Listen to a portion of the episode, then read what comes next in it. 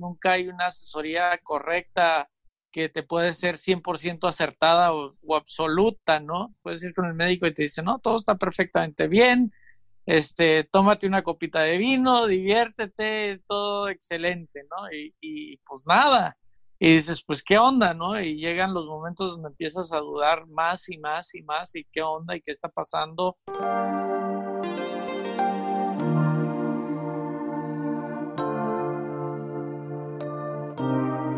Hola amigos, ¿cómo están? Nosotros somos Dani y Cintia Osuna y este es nuestro podcast Indivisibles.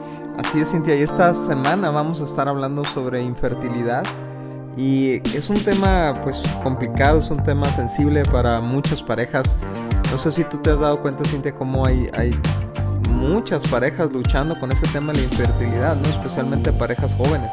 Sí, estamos sorprendidos de cómo ah, tal vez nosotros no estábamos tan acostumbrados a vivir eso en pasadas generaciones.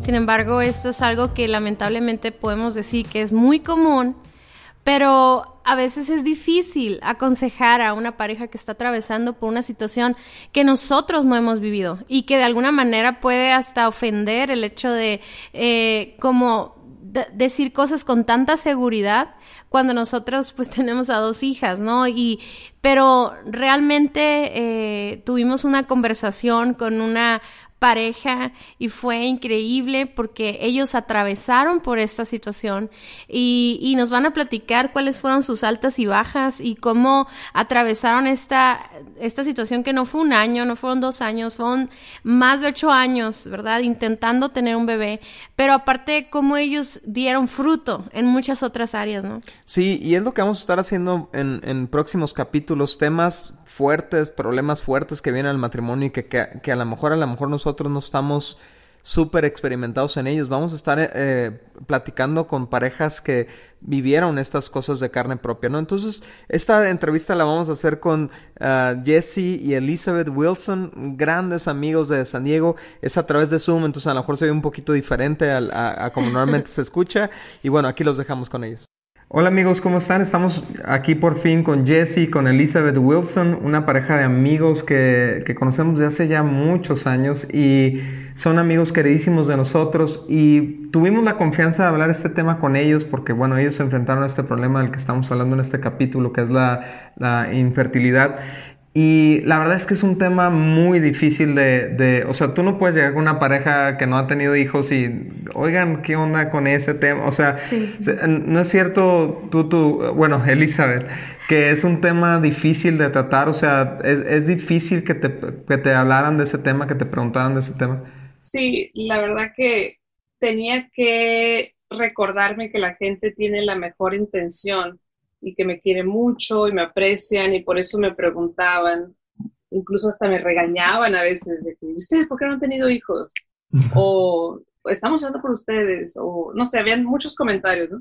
Y yo tenía siempre que recordarme que me están diciendo todo eso, pues porque me aprecian, pero sí pueden ser o llegar a ser imprudentes, ¿no? A mí me gustaría mucho saber cuántos años tienen de, de casados. Jessy. ¿Sabes? ¿Te acuerdas cuántos años tiene de Casi 10. Casi 10. Mi, vida. Llevamos 10 años pasaditos. En agosto ah. cumplimos 11. Ah, ya ves, sí, te acuerdas, sí te acuerdas. Pero cuando... No, estoy viendo las miradas que me está echando. La, la, pregunta es porque, ¿cuándo fue cuando ustedes ya se empezaron a cuestionar que hubiera un problema para concebir? O sea, porque obviamente cuando se casaron estaban súper jóvenes, este, me imagino que tal vez querían esperar algunos años, o, esa sería una buena pregunta, ¿cuántos años planeaban esperar cuando, cuando recién se casaron? Y cuando se dieron cuenta que, que sí las cosas no estaban como que funcionando bien, ¿no? Como que algo estaba pasando. Sí, fíjate que este, cuando recién nos casamos pensamos que nos íbamos a tomar un par de años para viajar, para conocernos, para pasar todo eso, ¿no? Este, un, un, un tip que siempre consideramos de nuestra parte es el no tomar, por ejemplo, tu luna de miel, irte de viajes, de, como mucha gente lo hace típicamente, que se va a Europa, hace mil cosas y duermen una noche en un lugar y otra noche en la otra y como que el matrimonio necesita un tiempo de asentamiento. Y esa es la parte que se me hace muy importante a mí. Y cuando tú y yo hablamos, hablamos del embonaje, hablamos de esa, esa fusión que ocurre y dentro de todo eso, pues considerar que teníamos algunos planes, expectativas de cosas que queríamos que tardarían por lo menos un par de años, ¿no? Como para conocernos bien, este, fundir bien la pareja antes de, empezar a tener hijos y que todo cambie, como ya me comprenderán. Oigan, ¿y, ¿y, en qué momento fue que se empezaron a dar cuenta que, o sea, me imagino que ya para los dos años empezaron a intentar o, o intentaron un poco más adelante? Sí, fíjate que está muy interesante porque cuando dices un problema o algo, o sea, es, es bien difícil entender, ¿no? Porque las cosas son en los tiempos de Dios y nunca es, es como que puedes poner el dedo en una sola cosa y nunca hay una asesoría correcta que te puede ser 100% acertada o, o, absoluta, ¿no? Puedes ir con el médico y te dice, no, todo está perfectamente bien, este, tómate una copita de vino, diviértete, todo excelente, ¿no? Y, y, pues nada, y dices, pues qué onda, ¿no? Y llegan los momentos donde empiezas a dudar más y más y más, y qué onda y qué está pasando, y buscas más cosas, y entonces, este, eh, empiezas a hacer revisiones y cosas cuando la realidad es que mi pregunta resolvió en una sola cosa quién es el dador de vida. Y ahí es donde pudimos descansar un poco, de decir, bueno, Dios está en control, no tenemos idea cómo, cuándo, ni de qué manera, ni qué son las situaciones, pero lo que sí sabemos es que tenemos un Dios bueno, un Dios fiel y que está pendiente de nosotros, ¿no? Y, y ese es el lugar donde más o menos quedamos nosotros en ese proceso y más cuando eres persona de fe, que dices, pues, yo le creo a Dios, ¿no? Yo no necesito, este, tal vez ir y buscar darle una ayudadita a Dios, por decirlo así. Y entonces ese proceso, pues para nosotros se nos alargó eh, bastante, ¿no? Como, como nueve años donde las cosas, perdón, como ocho, años, donde, donde en ese tiempo de espera las cosas como que se complican, te pasan mil situaciones, te pasan mil escenarios por la mente, te pasan situaciones emocionales, espirituales, este, eh, tanto en lo, en lo médico, lo práctico y, en todos los niveles que te afecta. Sí, luego aparte la, la presión de la que hablas, ¿no? Tú, o sea, de las preguntas que van con muy buena intención, sin embargo están creando una, una, no sé cómo te sentías tú, tú, o sea, como te sentías presionada en algún punto, o sea, a lo mejor al inicio no, pero en, en algún punto te sentiste presionada por las personas, por la familia. Sí, porque, digo, en un principio lo ves que va a pasar y lo esperas y lo esperas como cada mes, ¿no? Después, para contestar la pregunta, ¿no? Que decía Dani, después de los dos años fue cuando dijimos, ahora sí, ya, que vengan los hijos cuando, cuando Dios los quiera mandar. Pero, este, pues el primer año fue relajado diciendo, Dios sabe cuándo, Dios sabe cuándo, Dios sabe cuándo. Pero después de ahí ya comienza, primero la presión en broma, ¿no? Es como, como el, ciclo así, yo creo. Primero la gente comienza a presionar en broma, que los hijos, ¿para cuándo? La familia. No podía marcarles a mis papás porque llamada que hacía ¿qué pasó? ¿Nos van a decir algo? Siempre era la oh, expectativa, siempre, siempre, siempre. Y yo decía, no, pues hablo para saludar, ¿no? Y así se van, digamos que esa presión así en broma a veces aguanta unos dos años, hasta tres, yo creo. Y ya después la gente como que comienza a decirte, estamos orando por ustedes. Luego después viene un silencio. Ya no te dicen ni que están orando por ti. Como quién es el defecto. ¿Quién es el defectuoso, tú o ella? Después comienzan las recomendaciones de doctores. Mira, lee este libro, que ah. tómate esto, que haz un detox. Párate así, que por volteala, que haz de todo, este, que te quieren dar pócimas y doctores que te hacen milagros y todo, y, uno así nomás como, gracias, gracias, ay, sí, gracias, gracias. o sea, Oigan, y, en son como etapas. En este proceso, ¿qué, luchas podrían decir que tiene una pareja interna? O sea, aparte de esta presión externa y expectativas externas y luego las expectativas individuales, o sea, ¿cómo se refleja eso en la relación de pareja, no? Eh, la verdad que, eh, pues muchísimas, en todas las áreas, naturales, físicas, emocionales, espirituales, profesionales, este, por así decirlo, bueno, en el matrimonio, ¿no? Sí. Una, te entran crisis existenciales de decir, bueno, ¿y qué pasa si no puedo tener hijos? ¿Cuál, qué, como decía Jesse, están las opciones, ¿no? De, llegamos a considerar, bueno, pues adoptamos, pero luego también entran todas las cuestiones de la familia, o sea, mi familia va a hacer distinción si adoptamos, los van a querer igual, no los van a querer igual, eh, y empieza también a decir, bueno, y si me quedo sin hijos, luego te preguntas, ¿y, y, para qué trabajamos tanto? ¿A quién le vamos a dejar todo esto? Y era lo más duro. Mm, y, ahí es donde me sentía yo como, como Abraham, ¿no? Como Señor, ¿de qué sirve que tú me bendigas y me prosperes si no tengo heredero? Pues, ¿no? Era, era, esa, esa pregunta era como la, el, el final, digamos, del proceso, ¿no? Entonces había desiertos en donde de repente sentía que ahí me cuestionaba, decir, sé que soy bendecida y sé que muchísima gente desearía tener tal vez la vida, la familia, la salud, el trabajo, las, no sé, eh, la situación económica que podremos estar viviendo, de decir, pues están, eh, los veo felices, se pueden pasear, pueden viajar, eh, disfrutar su matrimonio, tienen, no sé, una familia bonita, ¿no? Sí. Pero sin embargo entra, entra esa parte de decir, este, nos falta eso, pues, ¿no? nos falta eso que tanto deseamos, que, que a mí en mi vida personal era mi lucha constante en que, en no despreciar las bendiciones de Dios por falta de eso, ¿no? Así como Eva en el huerto que tenía todas las opciones de los árboles, de los frutos, pero se enfocó en eso que no tenía, ¿no? Entonces era... Hubo un día que tuvimos una conversación tú, tú y yo que fue muy interesante, ¿no? Porque obviamente ella te cuenta por su lado las cosas que a ella le afectaron, pero por el lado, por el lado mío, yo te puedo decir que, por ejemplo, pues también tiene sus ventajas, ¿no? De que dices, este, eh, desde las íntimas de no tener que cuidarte, hasta ni, ni preocuparte de todos esos rollos, ¿no? Y, las otras, sí, claro. Es la mejor de, o sea, tiene, tiene, tiene, sus ventajas, ¿no?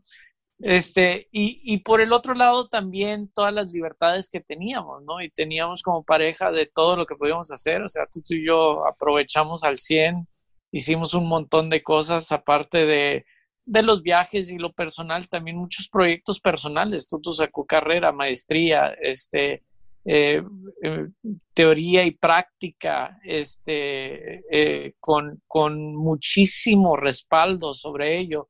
Las cosas que pudimos hacer ministerialmente, las cosas altruísticas en las que nos involucramos, la chamba, o sea, me posicioné profesionalmente de forma que no hubiera podido si no hubiera estado viajando, haciendo cosas que, y dices, bueno, cuando haces resumen de todo, como dice Tutu, de lo que estás viendo, llegó un momento donde dijimos, bueno, ¿qué es el punto final de esto? Y dices, ¿qué tanto fruto realmente tienes?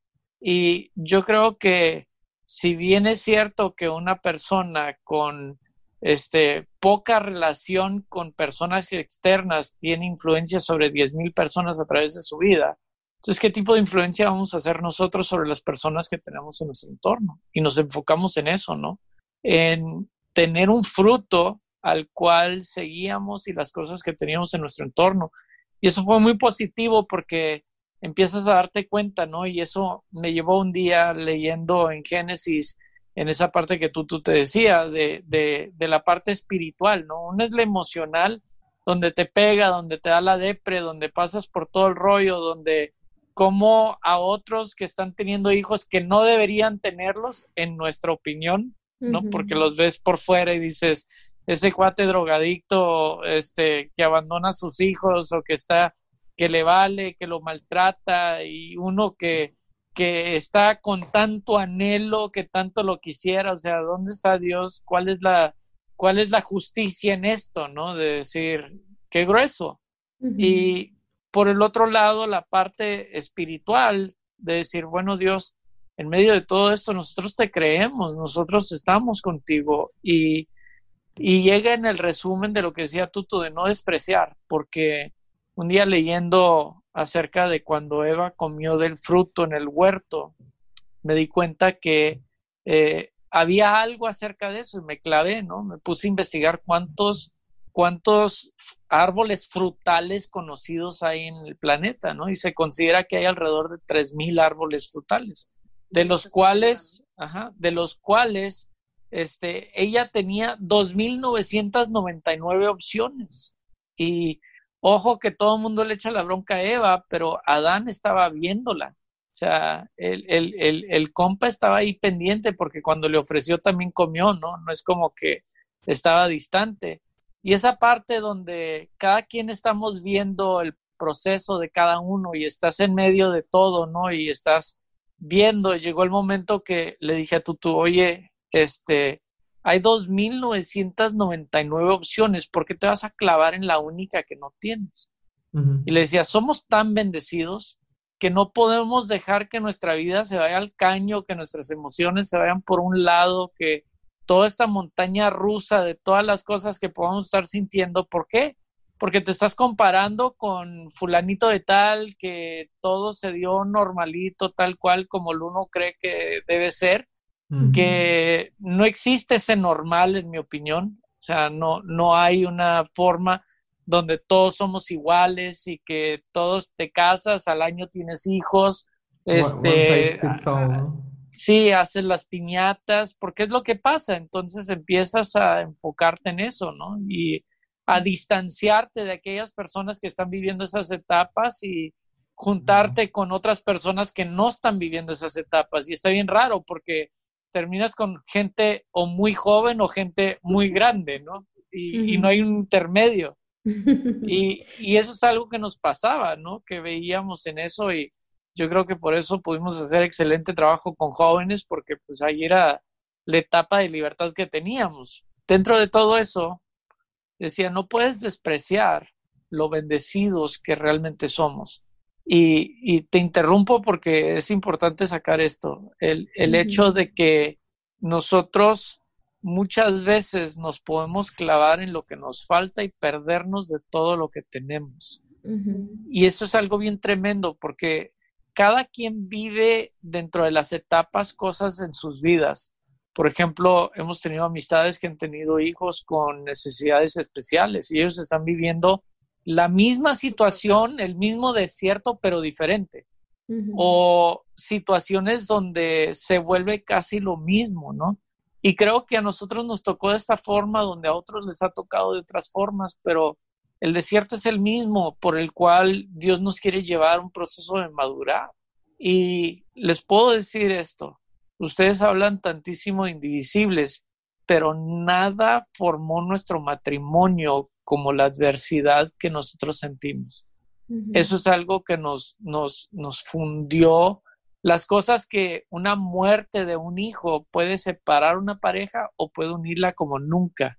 Un día tuve un amigo este, que, que, conocía, que vivía en otro país, me hizo una pregunta un día, este, tremenda situación, perdió su hijo. Y, me, y, yo lo quise consolar y me dijo, Jesse, ¿tú qué me vas a decir? Tú nunca has tenido hijos. Y yo sentí así una respuesta que me quería salir del interior, ¿no? Así de, de decirle hasta lo que no, pero una paz que me sobrellevó dentro de ese momento que me hizo pensar y le hice la siguiente pregunta, le dije, ¿qué es más tremendo para ti? ¿Haber tenido tu hijo, disfrutarlo por años y luego perderlo o nunca haberlo tenido? Porque yo creo que si hablamos de la intensidad de una situación, el estarle creyendo a Dios por eso y nunca haberlo visto, a mí se me hacía en ese momento más tremendo que haberlo disfrutado y haberlo perdido, pero conservar las memorias, ¿no? Y, y entonces no se lo pude platicar a él, obviamente no era el momento ni, ni tampoco ser insensible, pero sí era como un proceso interno en el cual Dios me estaba llevando a mí, ¿no? Ese es, ese es como mi parte. De hecho, eso que Jesse cuando me dijo, sabes que cada persona, cada familia vive un proceso y el de nosotros fue este. Eso me acuerdo que puso mucha paz en mi corazón porque puso las cosas en perspectiva, ¿no? Y me dije, pues es verdad, o sea, cada familia, unos están enfrentando tristemente infidelidad o divorcios o hijos con problemas, como decía él, ¿no? Y nosotros nos tocó este, esta prueba, por así decirlo, este, este proceso, ¿no? Y, y ahí es donde uno tiene que ser muy ah, empático, prudente, compasivo de no podemos calificar qué prueba es más difícil que otra, porque, porque no, no, se pueden comparar, son dos cosas distintas, entonces no puedes comparar manzanas con un cuaderno, pues no, son dos, son dos temas. Entonces, e, el, el, el, darme cuenta que sabes que este es mi proceso, esta es mi prueba, y, y, y eventualmente hubo un tiempo en donde la pude abrazar, donde aún antes de tener hijos, decía, le puedo dar gracias a Dios por lo que he aprendido, crecido em, emocionalmente, espiritualmente, eh, eh, por esta prueba, ¿no? De decir, ahora le puedo dar gracias a Dios por esto que ha pasado, aunque no he tenido hijos. Y, fíjate, me quisiera regresar un paso, si me quisiera regresar un paso atrás en lo, en lo emocional, que este, muchas veces sufres, pero en silencio. Y creo que ese es el peor error porque este, la esposa puede estar pasando una situación y el esposo otra y no quiere hablarlo por no lastimar al otro, no quiere vocalizar lo que realmente está pasando internamente y eso es bien cañón porque el, matrimonio es, es, es, un vínculo donde te unes para, para soportar y conllevar, ¿no? Pero cuando lo vives solo, lo que hace es que te divide y te separa. Te lleva depresión. y esa parte... Ajá. Precisamente eso era lo que quería preguntarles, porque entiendo perfectamente yo, gracias a Dios somos amigos, ¿no? Y yo los veía de lejos sin preguntar, yo creo que nunca les pregunté nada, sin embargo, los, siempre los veía sirviendo, activos o produciendo muchas otras cosas también y, ustedes hablan de esos desiertos, de esos momentos como intensos en los que llegan a conclusiones, en los que como que Dios trata sus corazones, sus emociones, etcétera, etcétera, ¿no? Pero cómo poner en, eh, o sea, obviamente esos desiertos o esas victorias eh, de, de, parte de Dios, pues a veces no son en, en el mismo momento, pues, o sea, esa era mi pregunta como no, no es como que nos sincronizamos para, estar viviendo la misma etapa emocional. Entonces, ¿cómo, como matrimonio puede eso dividirnos, como tú lo dices, pero al mismo tiempo, si lo externamos, pudiera unirnos, ¿no? El, sufrir a solas es lo más cañón. O sea, eso para cualquier persona. El, el sentirte que no tienes a nadie que le intereses o a alguien con el que puedas externalizar, ese es como para mí el, el, el meollo del asunto, donde se hunde todo, ¿no? Y entonces, cuando pudimos nosotros hablar y decir, sabes, estas cosas las vas a dejar por un lado y vamos a hablar las cosas que realmente nos están sucediendo y poder orar juntos nos ayudó a empezar a unirnos de nuevo. Este, no sé dónde o en qué momento alguien nos dibujó un triángulo y eh, el triángulo que pones a Dios arriba, ¿no? Y, entre más te acercas a Dios, te acercas a la pareja, ¿no? Y eso nos ayudó a sanar mucho esa parte, el poder ir juntos a Dios y el poder abrir juntos el corazón a Dios por las cosas que sentíamos. De repente tú, tú me veías que yo me, me engranaba en chamba, me engranaba en, en, en ministerio, me engranaba en mil cosas y ella me veía como que no le pasa nada, no sufre nada, él está perfectamente bien, este, se siente realizado, está muy exitoso en lo que hace y pues no, no, no le preocupa, ¿no? Y esa era su percepción. Pero en mi corazón las cosas que realmente estaban presentes o, o los anhelos, y es la parte que la Biblia dice que Dios conoce las peticiones del corazón, cuando se las vocalizamos antes de que les, ni siquiera las pidamos, Él ya tiene conocimiento de ellas. Y, y, Él está presente para darnos los anhelos de nuestro corazón. Y cuando empiezas a atesorar las promesas, entonces no te dejas torturar por los engaños y las mentiras. Y, y, esos engaños y mentiras son voces que te vienen a hablar, a aterrorizar y que te quieren, te quieren destruir, ¿no? Hablando de esas voces, eh, ¿alguna vez sintieron voces hacia en contra de su pareja? O sea, tú, tú mm, casi no sabes. La, la, voz que yo tenía fue, no voy a ser feliz sin hijos. Mm. Esa era mi voz. Que leyendo la Biblia una vez en un versículo, ¿no? Donde Dios me dio, donde que me decía que no temas. Y yo le preguntaba, Señor, pero voy a tener hijos. Y él me volvió a decir, no temas. Y entonces yo le volví a preguntar otra vez, Señor, pero ¿voy a tener hijos? Y me volvió a decir, no temas, así como, como, como cuando le repitió a Pedro, pero a mí Dios me decía, como confías en mí, no tengas miedo. Entonces fue cuando me cayó el 20, que el miedo que yo tenía era de sentir, no, no voy a tener hijos y no voy a ser feliz nunca. Mm. Entonces era, era como esa, eso era lo, como lo peor que podía pasar. Nunca tener hijos y que no iba a ser feliz. Pero ¿en, dónde, ¿en qué posición pone ahí a, la pareja, no? O sea, porque nos casamos, casamos, nos casamos pensando que, íbamos a ser felices juntos, ¿no? O sea, pero en el momento en que tú piensas, no voy a ser feliz. Jesse me dijo algo que yo no sé si supo él el impacto que tuvo en mí, pero me acuerdo que, que en algunas noches, ¿no? Donde orábamos juntos o acostados ya para dormirnos, platicábamos al respecto un poquito de eso. Y me acuerdo que un día me dijo, este, pues amor, yo no soy Dios, pero pues me tienes a mí.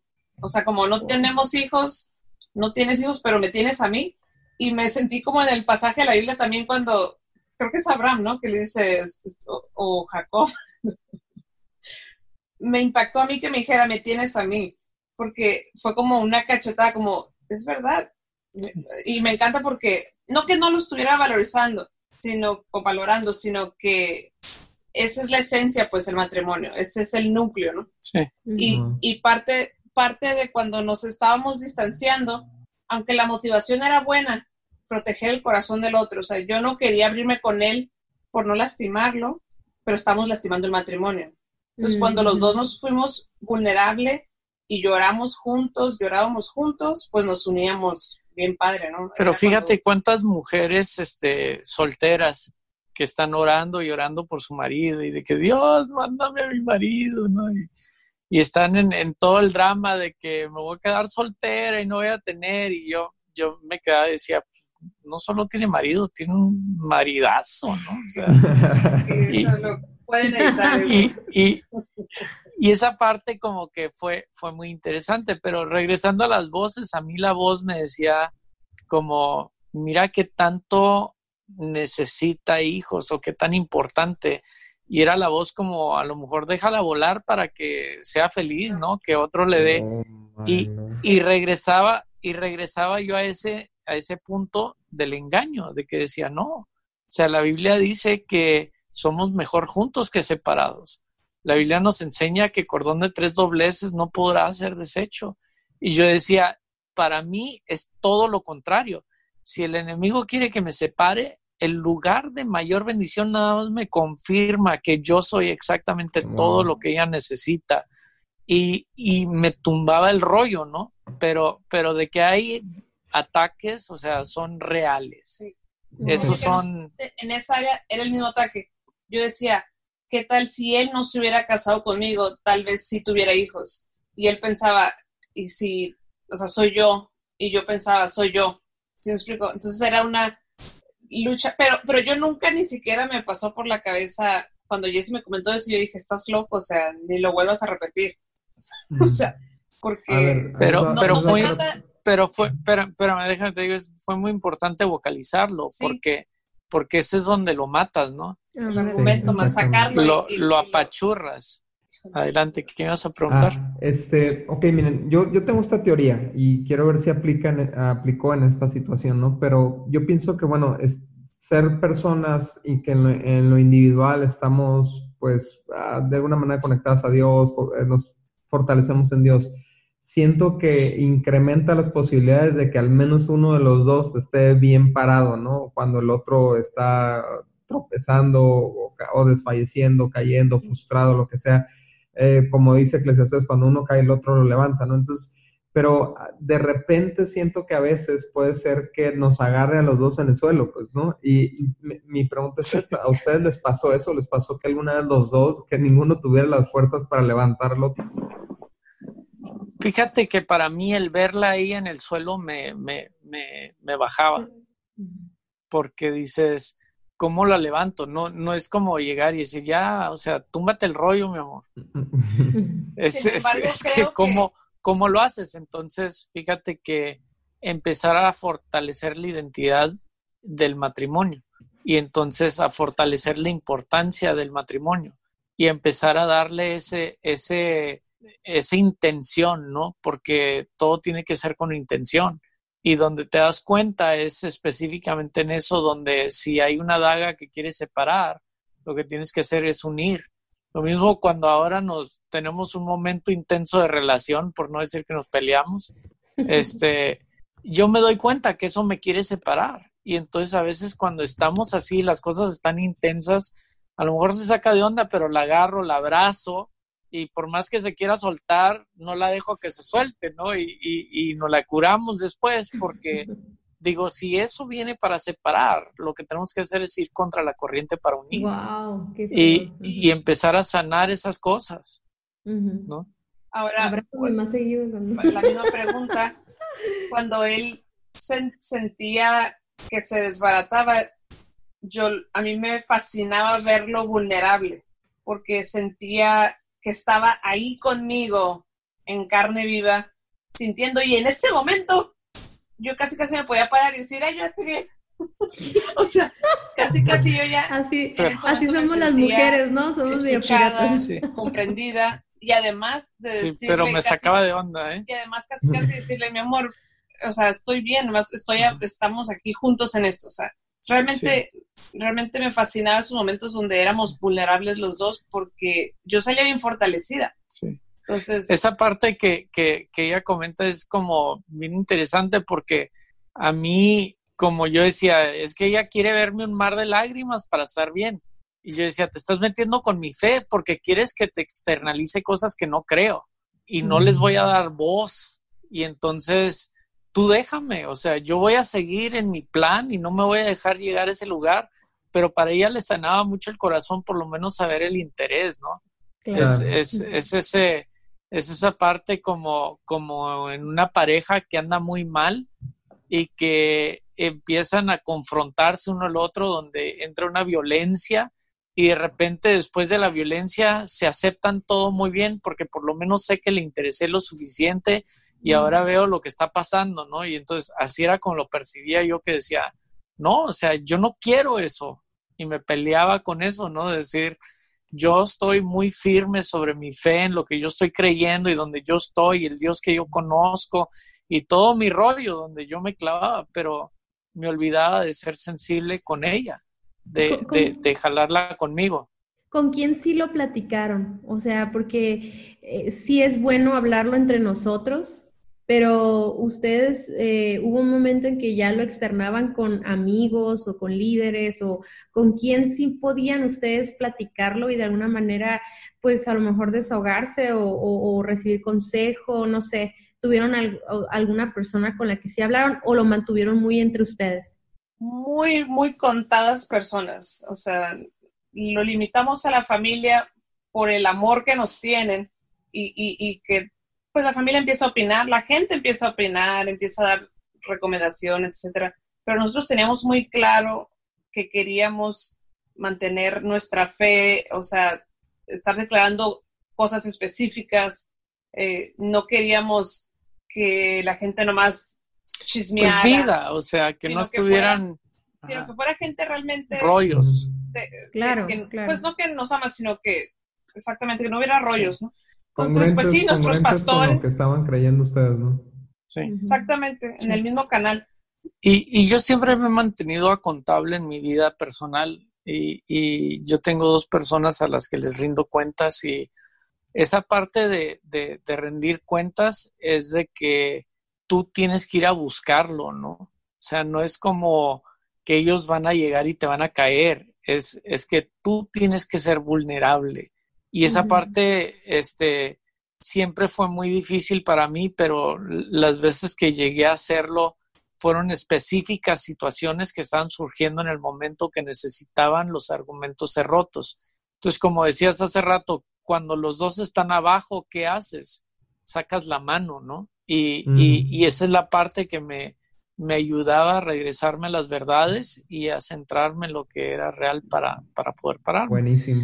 yo me acuerdo, yo me acuerdo, ah, bueno, disculpen, lo que pasa es que es, es importante llegar a esto porque es, es, es el clímax de, de, esta historia, ¿no? Pero yo me acuerdo cuando me enteré que ustedes estaban embarazados, ¿no? Y la, el, el, el impacto tan grande que hubo en, en, mi vida, bueno, en nosotros, ¿no? O sea, fue una, una alegría, pero ni siquiera me pude imaginar lo lo que significó para ustedes. ¿Cómo, cómo se enteraron? ¿Cómo le dijiste tú, tú cómo, cómo estuvo ese rollo? Nomás me estás diciendo y me dan ganas de llorar. Mira, te voy a decir así. Andaba en Francia. No, no, no, espérate. Tomando champán Hace una y semana le dije a Jesse, amor, tuve una revelación de Dios. Tengo un hijo. Tengo un hijo y soy mamá.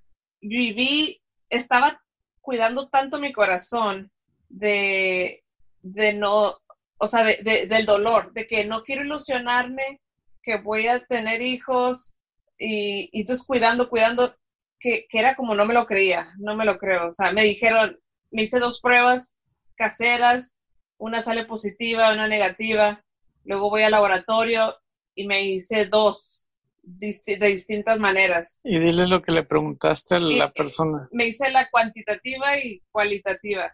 Y le pregunto a la muchacha, este, oye, ¿puede haber algún error que tal vez tengas las hormonas mal y, y, te salga positiva por alguna razón? Y me dice, no. Y yo por dentro, ¿hasta qué vas a ver? Que nomás un endocrinólogo. O sea, no, esta muchacha ni sabe nada. No sabe, no sabe me dan las dos pruebas de laboratorio y yo así como, bueno, pues dice que, están dice que estamos positivos, pero yo así no lo creía. ¿Me hacen el ultrasonido? Sí, te voy a decir dónde realmente nos cayó el 20. Fue en ese momento que fuimos a ver al, al ginecólogo y le hacen el ultrasonido. Y está sentado, ¿no? Y dice, bueno, pues es que nos dieron estas pruebas y pues pensamos que estamos embarazados y pues nomás venimos a confirmar aquí a ver qué onda, ¿no? Y, y, agarra y le ponen el ultrasonido y empiezas ahí a escuchar el...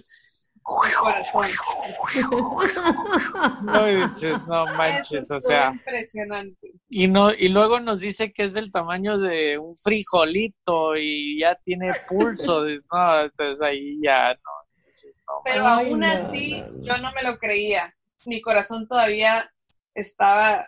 Yo siento que yo viví casi el embarazo, hasta que lo comencé a sentir, sí. como que empecé a decir, estoy embarazada, o sea, sí. y empecé a enamorarme, porque tenía mucho miedo el que, ¿qué tal si algo pasa y lo pierdo? Sí, el y, primer trimestre eso, no le dijimos a nadie.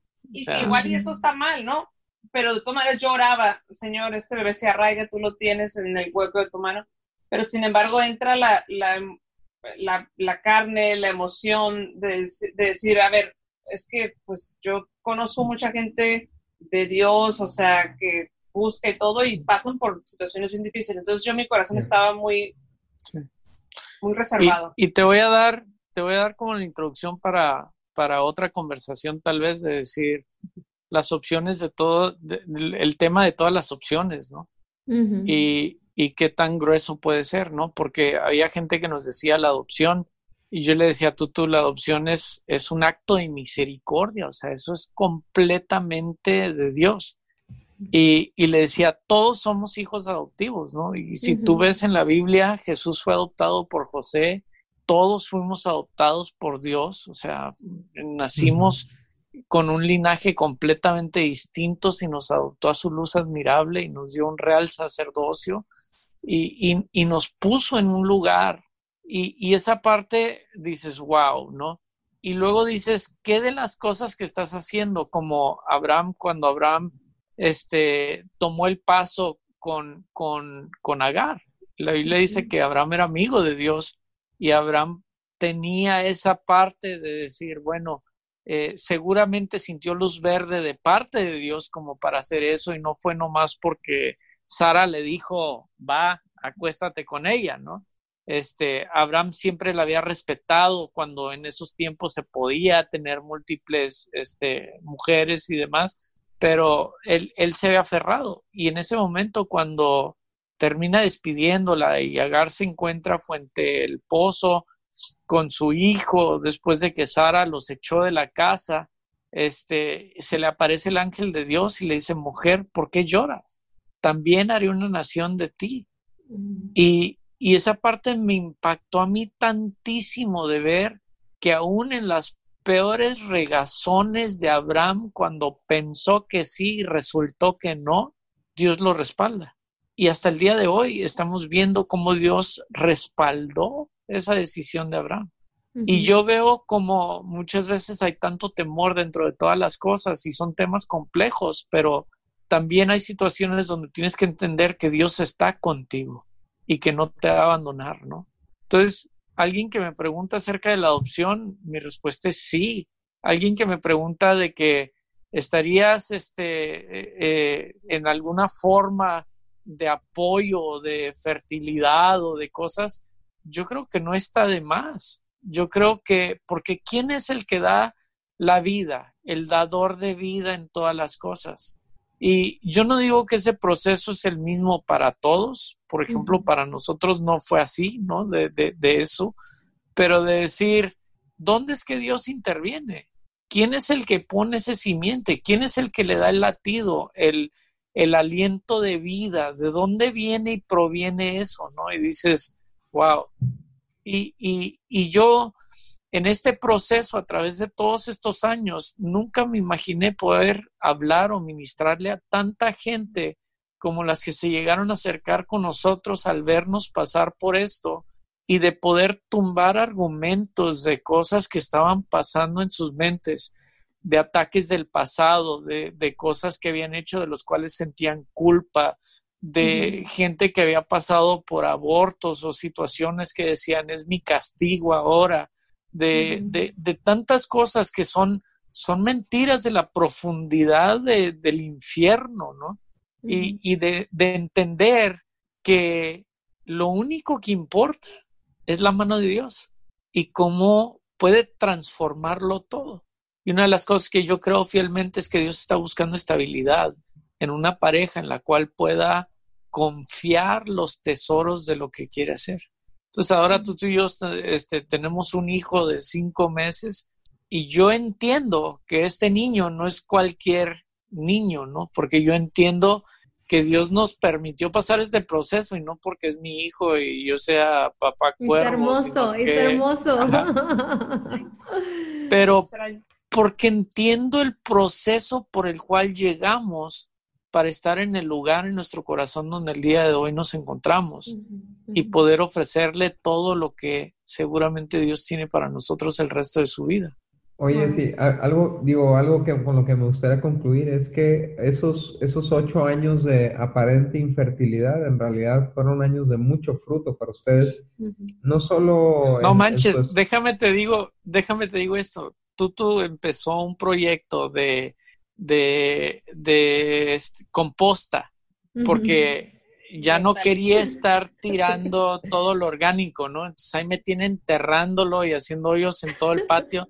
Y tuvimos unas cosechas, o sea, hasta de, lo, de la nada teníamos fruto, calabazas, chiles, tomates, repollos, brócoli, sandía, de todo lo que te puedas imaginar y cosechas grandísimas. Todo lo que hacíamos daba fruto menos esto.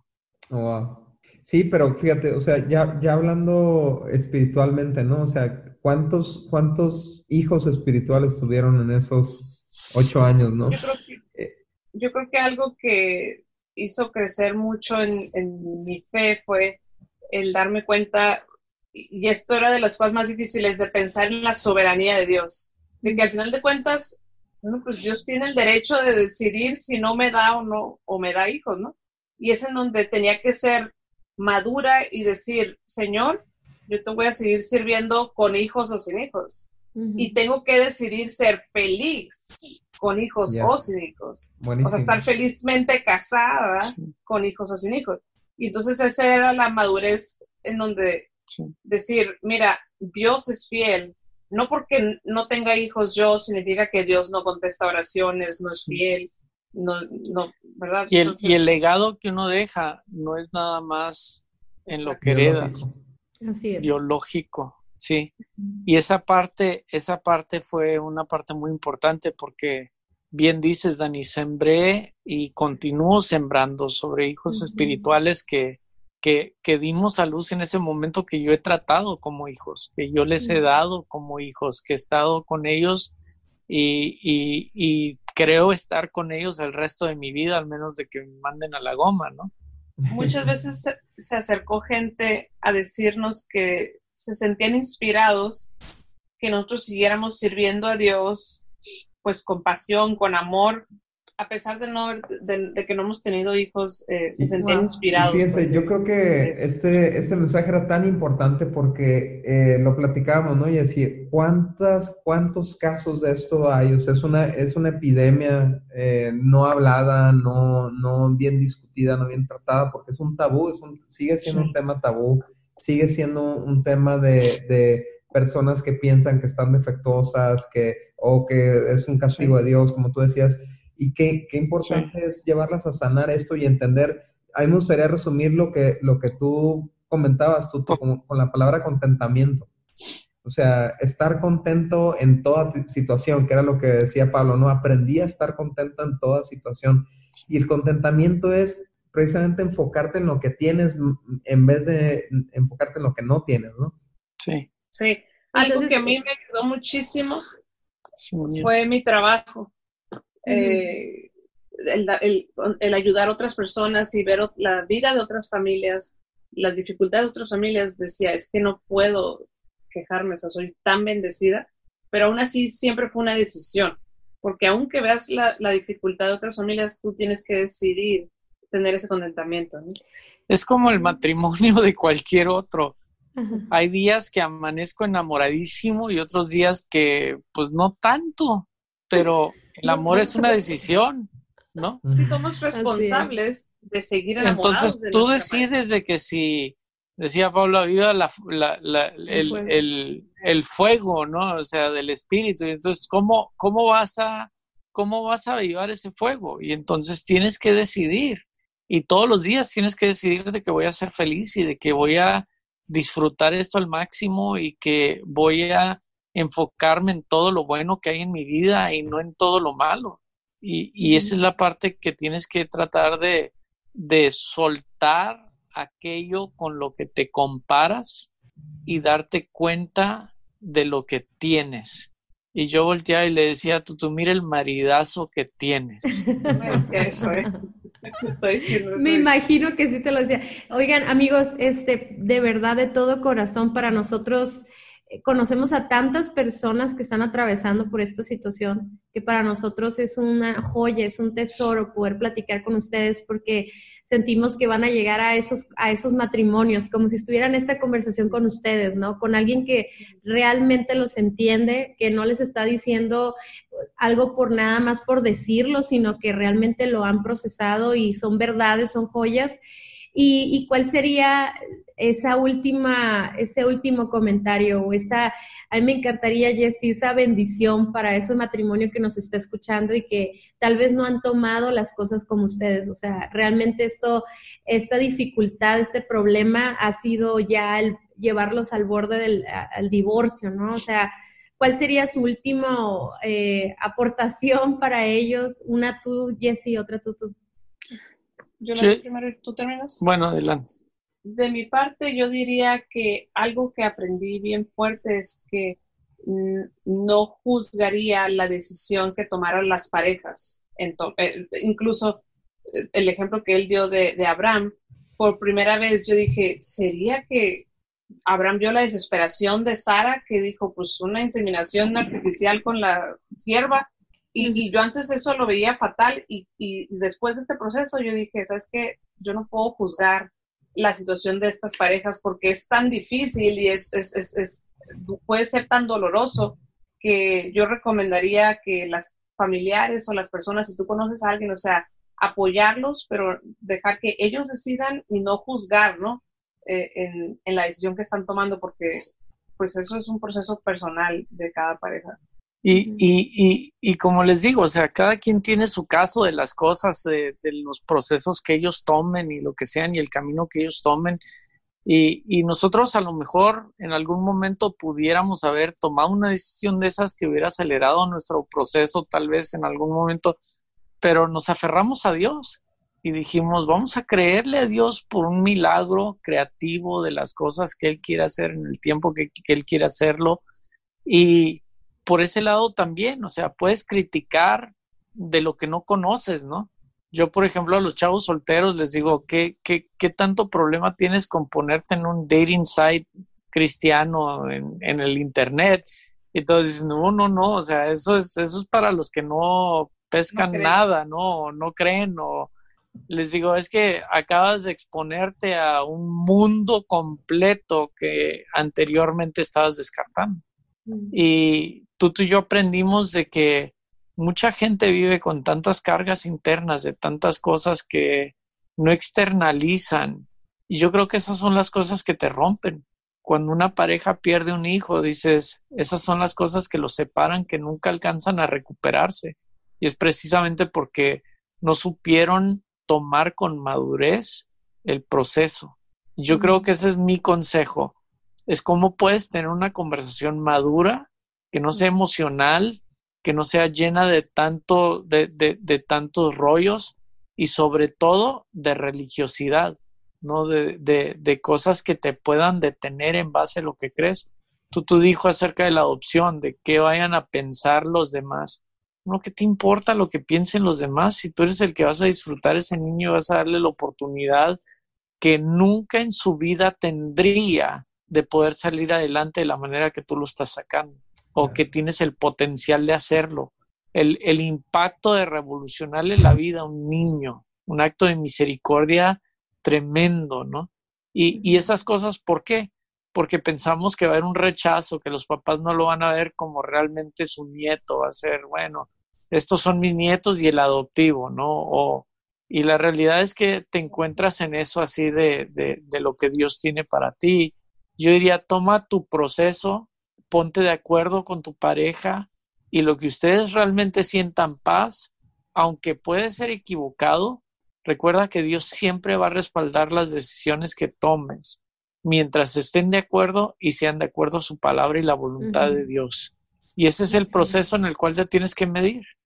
Wow. Pues muchas gracias amigos, gracias por este tiempo que, que nos dedicaron y seguramente, o sea, lo, lo, veo llegando a los oídos de, de muchas parejas en esta situación y, y, siendo un alivio, siendo una luz en medio de la oscuridad, ¿no? Entonces, gracias por dejarse usar por Dios y pues, ¿qué les podemos decir? Los amamos y, celebramos el hecho de que son papás y, que Dios permitió paternidad a través de, una manera orgánica, ¿no? Pero si hubieran sido papás de cualquier otra manera, igual lo hubiéramos celebrado, ¿no?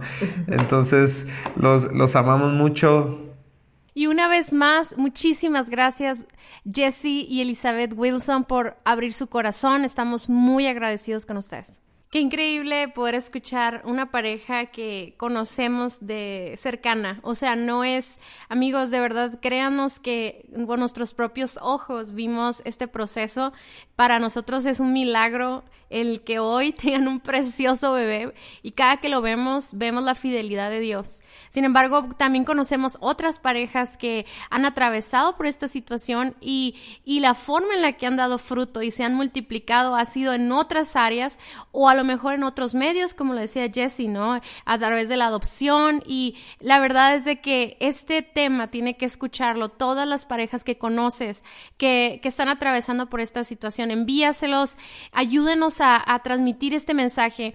Y si tú no has estado pasando por esto, pero a lo mejor todavía no te casas o, o estás recién casado, qué bueno que escuches esto, porque el matrimonio va a enfrentar problemas, pero esos problemas nos pueden dejar más unidos o divididos. Y, y eso es lo que estamos aprendiendo en esta temporada, que los problemas no deben dividir nuestra relación y que podemos salir aún mejores después de atravesar el problema, ¿no? Así es, estamos juntos en estos.